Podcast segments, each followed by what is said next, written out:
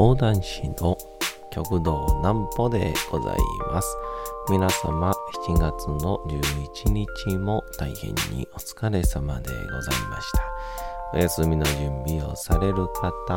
もう寝るよという方、そんな方々の寝るをともに寝落ちをしていただこうという講談師、極道南歩の南歩ちゃんのおやすみラジオ。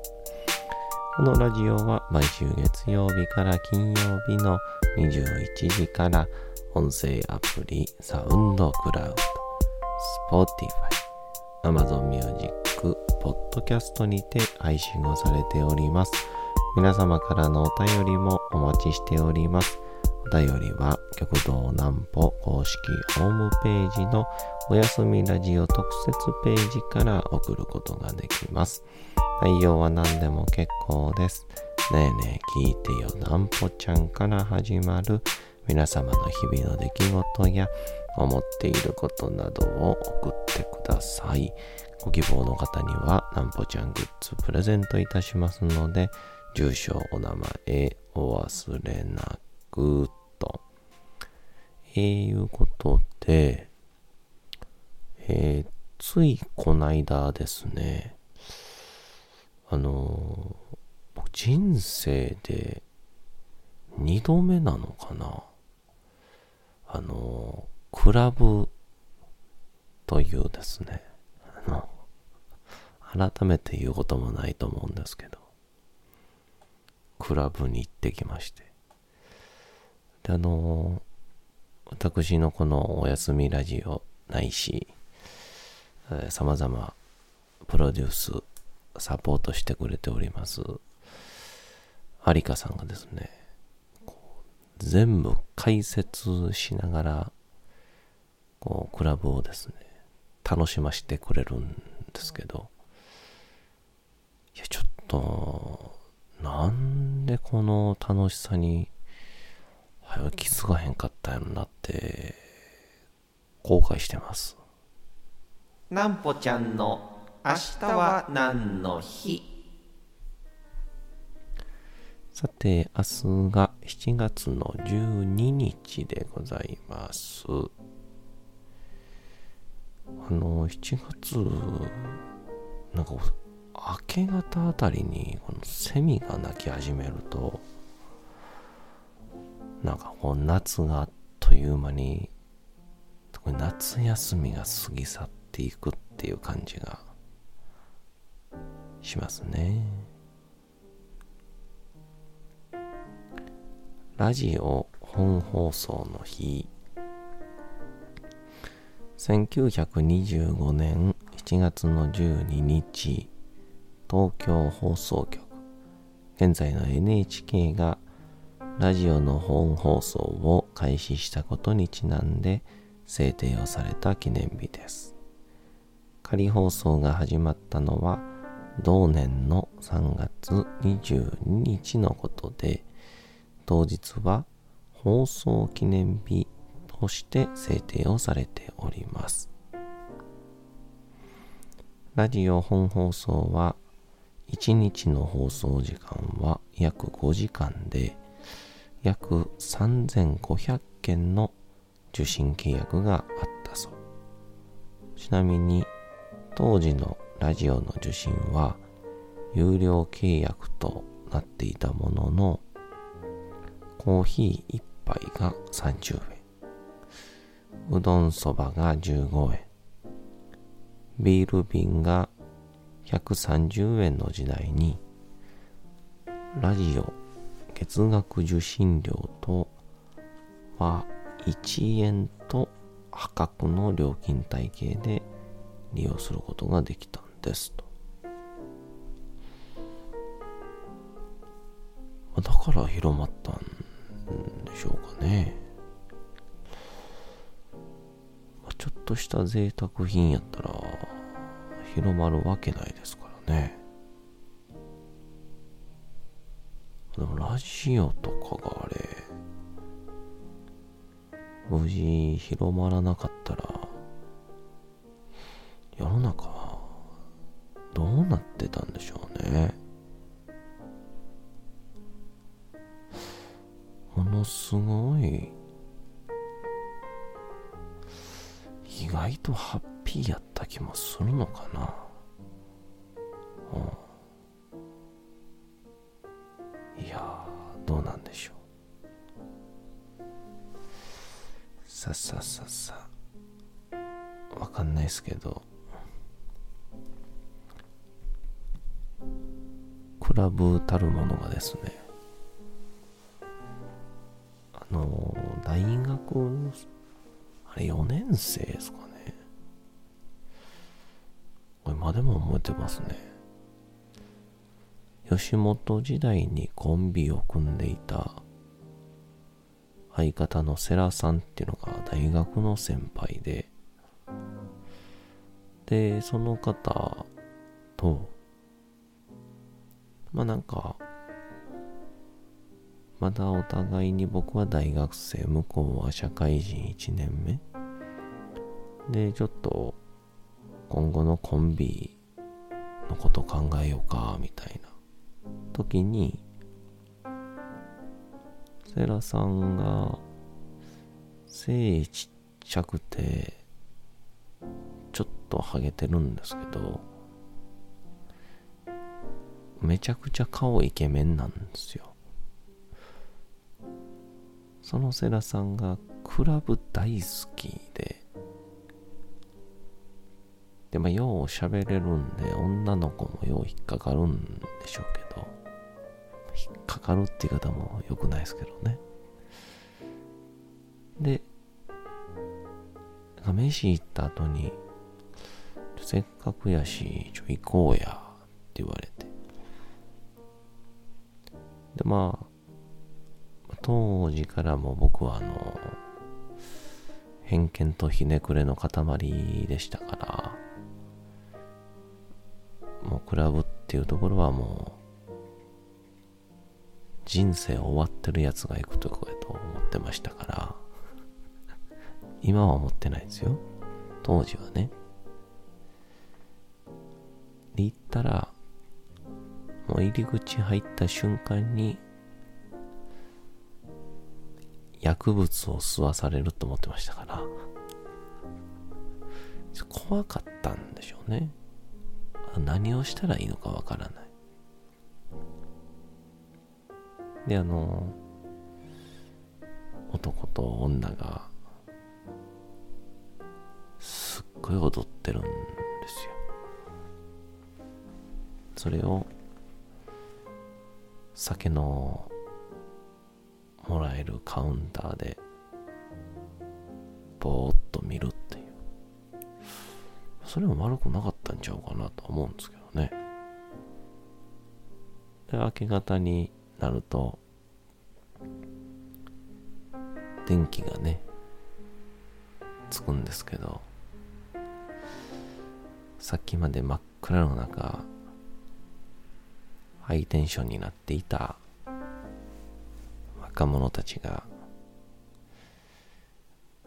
電気ついた瞬間一気に現実に引き戻されて絶望してる顔を見て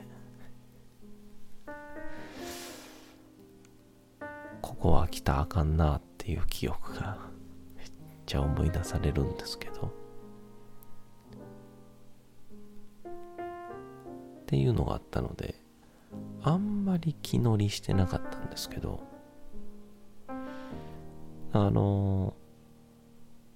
前もちょっと言ってましたけど、このね、ラップ、まあ、クラブであったり、そのラップとか、もしくはこういうヒップホップって、すごく講談に通じるところがあるよなーっていうのをね、一定のリズムが流れていて、それに自分自身が乗っかっていくっていうおかげで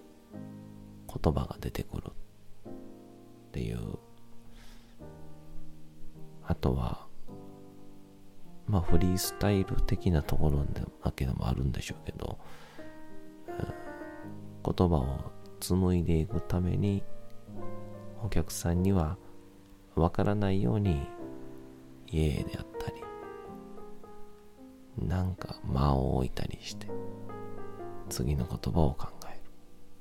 次の展開を考える。また講談も一緒だなみたいな。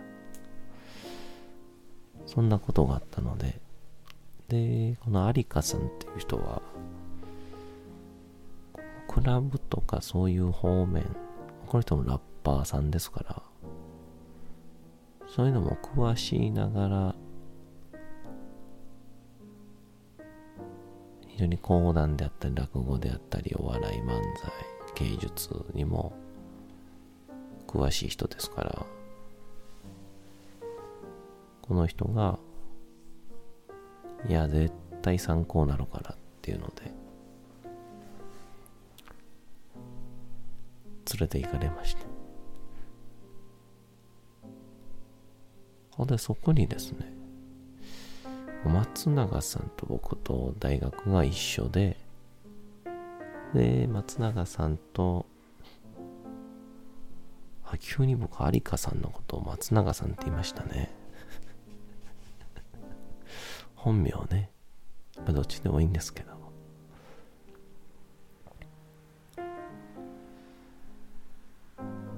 有香さんの ゼミの後輩のアーリンっていうですね、アーリンね、男の子なんですけど、アーリンもたまたまその日は一緒に行こうっていうことになっていて、で、またこのアーリンのね、なんて言うんでしょう。久しぶりに、こう、魅力というか才能というんでしょうか。エネルギーに溢れたやつを久しぶりに見たなっていう思いがしていて。ちょっと今後またアーリンの話はちょっとまた明日しようかなと思うんですけど、まとりあえずこの3人でクラブに行って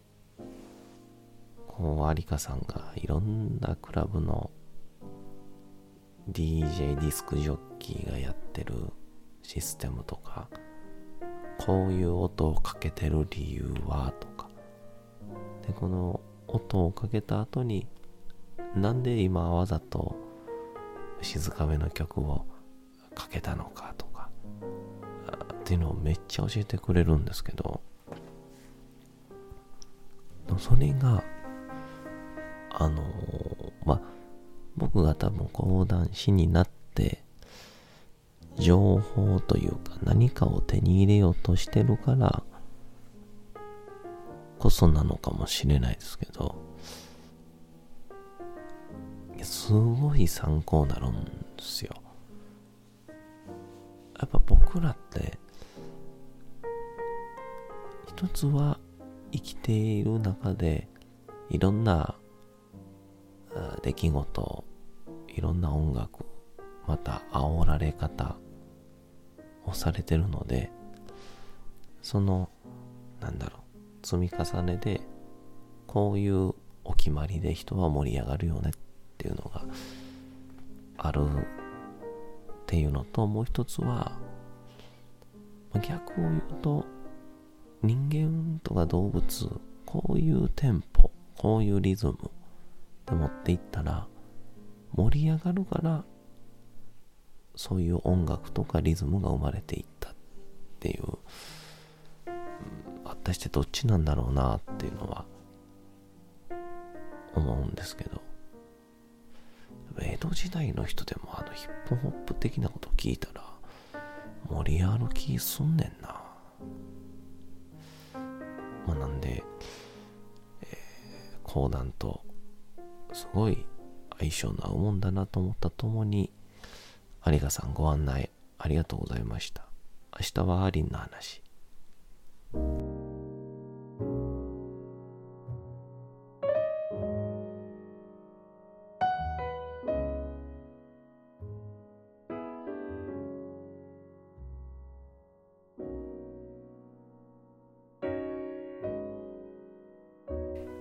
さて時刻はうとうと朗読会の時間となりました。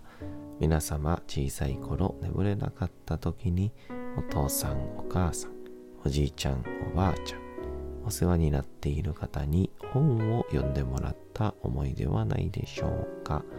なかなか眠れないという方のお力に寝落ちをしていただこうと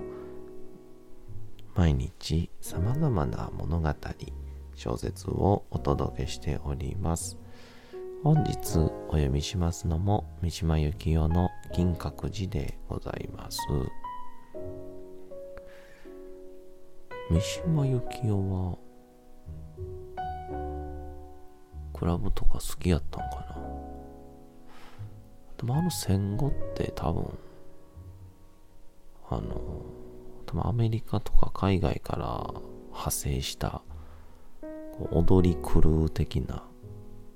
新興宗教とかすごい流行った時期なんでまあ大好きやったんちゃいますかね。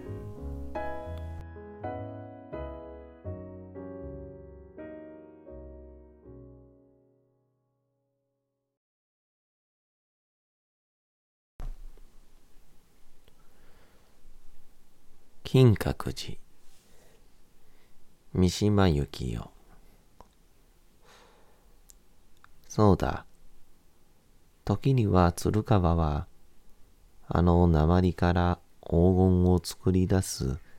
錬金術師のようにも思われた。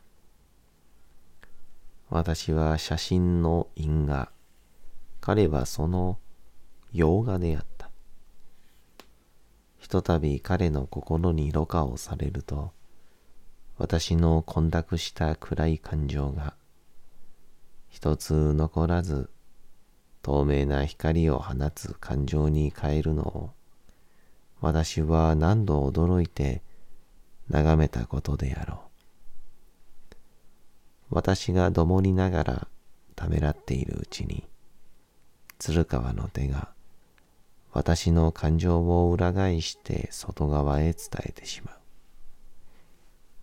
これらの驚きから私の学んだことは、ただ感情にとどまる限りでは、この世の最悪の感情も、最善の感情と形定のないこと、その効果は同じであること、殺意も、慈悲心も見かけに変わりはないこと、などであった。たとえ言葉を尽くして説明しても、鶴川には、こんなことは信じられもしなかったろうが、私にとっては、一つの恐ろしい発見だった。鶴川によって、私が偽善を恐れなくなったとしても、偽善が私には相対的な罪に過ぎなくなっていたからである。京都では空襲に見舞われなかったが、一度工場から出張を命ぜられ、飛行機部品の発注部類を持って、大阪の親工場へ行った時、たまたま空襲があって、蝶が露出した行員が担架で運ばれてゆく様を見たことがある。なぜ露出した腸が生産なのであろう。何故人間の内側を見て、焦然として目を覆ったりしなければならないのであろう。なぜ血の流出が人に衝撃を与えるのだろう。なぜ人間の内臓が醜いのだろう。それはつやつやした若々しい皮膚の美しさと全く同質のものではないか。私が自分の醜さを無にかするようなこういう考え方を鶴川から教わったと言ったら彼はどんな顔をするだろうか。